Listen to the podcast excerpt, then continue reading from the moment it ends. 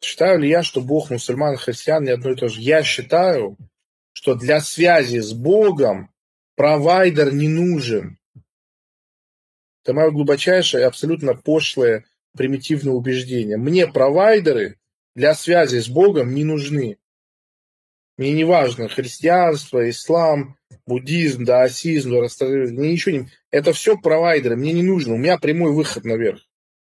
У меня прямой выход.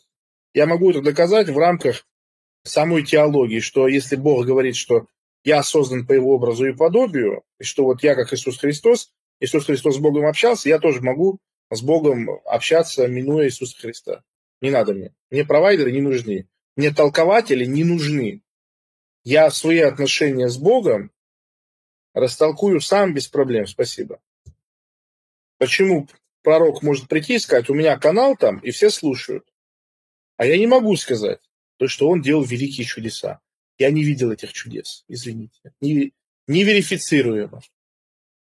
Нет оснований верить еврейским сказкам, которые были написаны через 300 лет после бытия Христа. Если кто не в курсе, первый вариант Библии был написан через 300 лет после жизни Иисуса Христа. 300 лет. Спасибо. Я разберусь сам. Если, если кто-то не оставляет мне автономности на то, чтобы самому разобраться со своими отношениями с Богом, конечно же, этот человек считает меня жалким червем. Почему я должен его уважать? Какая более-менее концепция реальности, вот я у себя в голове устаканил, которая больше всего вот является некой балансировочной консенсус. Это консенсус определенный во мне. Я пришел к такому мироощущению, что все люди существуют, все люди реальны, но никого, кроме меня, нету. То есть все люди, которые есть, это я, причем я не Арсен, это вот просто текущий скин. Я параллельно, поочередно существую. То есть есть весь мир. Все белочки, все волки, все тигры. Я вот по очереди и одновременно живу в каждом. И вот так вот это все происходит. Я пока для себя вот так вот выбрал, то есть все субъектны, все все чувствуют, но как бы душа одна и неделимая, вся она как бы божественная искра, так называемая, и что за пределами этого ничего не существует. Вот это мое мировосприятие. Что есть пустота великая, эта великая пустота очень неинтересная, она очень как бы никакая, и вот она наполняется если с этой точки зрения интерпретировать мировые религии, это тоже все объясняет. Что э, люби ближнего своего как себя, же плодитесь и размножайтесь. Да, и в принципе это вот такое пользовательское MMORPG, где игрок забывает, что единственный игрок это он, да, и можно отыграть негодяя, можно отыграть Гитлера, можно отыграть Цезаря, вот этот знаменитый монолог, идущего к реке, можно отыграть всех по очереди, отыграть и жертву, отыграть и насильника. Это также объясняет карму, это также объясняет, что ты должен познать все 24 ступени. Вот так вот. То есть это как-то более-менее, что у меня вот э, консенсусно как-то вот. Одно из главных как бы вот приколов такого существования это то, что находясь в каждом из ты искренне веришь, что ты единственный настоящий. Да? То есть это вот это такой, это такой вот парадокс. А, создается большое количество людей для того, чтобы забыть о том, что ты одинок. А, но единственное, что ты чувствуешь, находясь один, это то, что ты один. И единственное, когда ты чувствуешь себя счастливым, это когда ты находишь там родителей, жену, детей. То есть ты находишь некую целостность с другими людьми. Тебе хорошо, потому что ты свою задумку исполнил. Ты себя не чувствуешь одиноким. Да?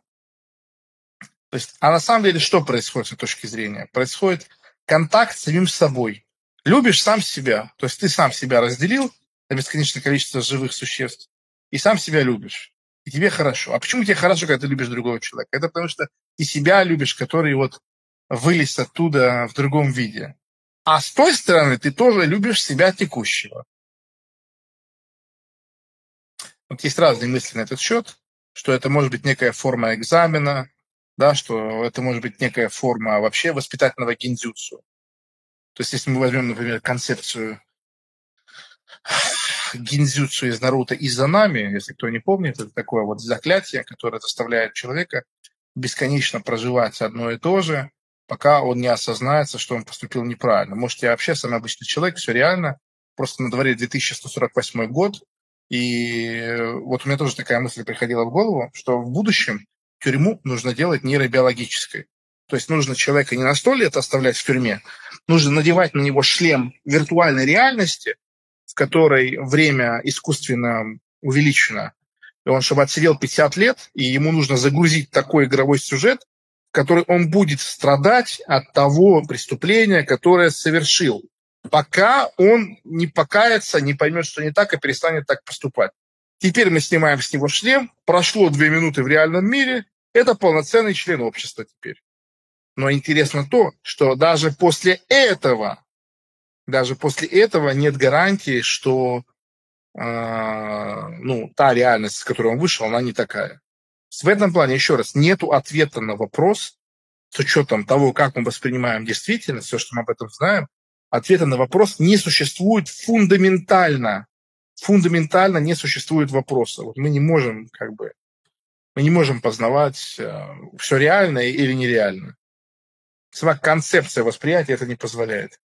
И вот, соответственно, то, к чему приходил Юнг, да, что весь мир состоит из безумного хаоса, весь мир состоит из безумной жестокости, и это на самом деле самая не выходящая из этого мысль, и при этом самая напрашивающаяся, самая выходящая мысль, что, что единственное остается в таком безумном мире, в такой безумной жизни. Радоваться, наслаждаться жизнью. То есть, когда вся жизнь – это сплошной ад, сплошной пиздец. Сама структура реальности – это пиздец. Все всех жрут, все всех убивают. Да? Э, что остается? Ну, вот то. И вот и это удивительная вещь, что на вот этой природе, на вот этой кровавой почве, мешанине из кишков, вырванных плацент и всего такого, э, вот нормальная жизнь, как бы счастливая, радостная, волшебная, закат красивый, хачапури вкусный, папичек гифку скинули смешную. Я серьезно хочу сказать, реинкарнация – это точно абсолютно ясно существующая штука. Я не знаю, обрадует это или расстроит, или вызовет протест, но это, это, это практически абсолютный факт. Я вам серьезно говорю, то есть э, это не дискуссионный вопрос. Это, ну, мое мнение. То есть я вам не говорю как. У меня нет в пробирке реинкарнации, но вот просто как бы иногда в жизни приходит такой момент, в жизни приходит такой момент, когда ты э, чувствуешь, что тебе объяснять не нужно. Вот. Что я хотел сказать? Так вот, э, я вам вот это все рассказал, как я это ощущаю, что я думаю. Из всего этого какая мысль ко мне пришла? Индонезия, остров Самадхи. Там будет холм. На холме лютеранский храм. На острове Самосир. На третий день после ядерного взрыва. Мы там встретимся, я все остальное вам расскажу.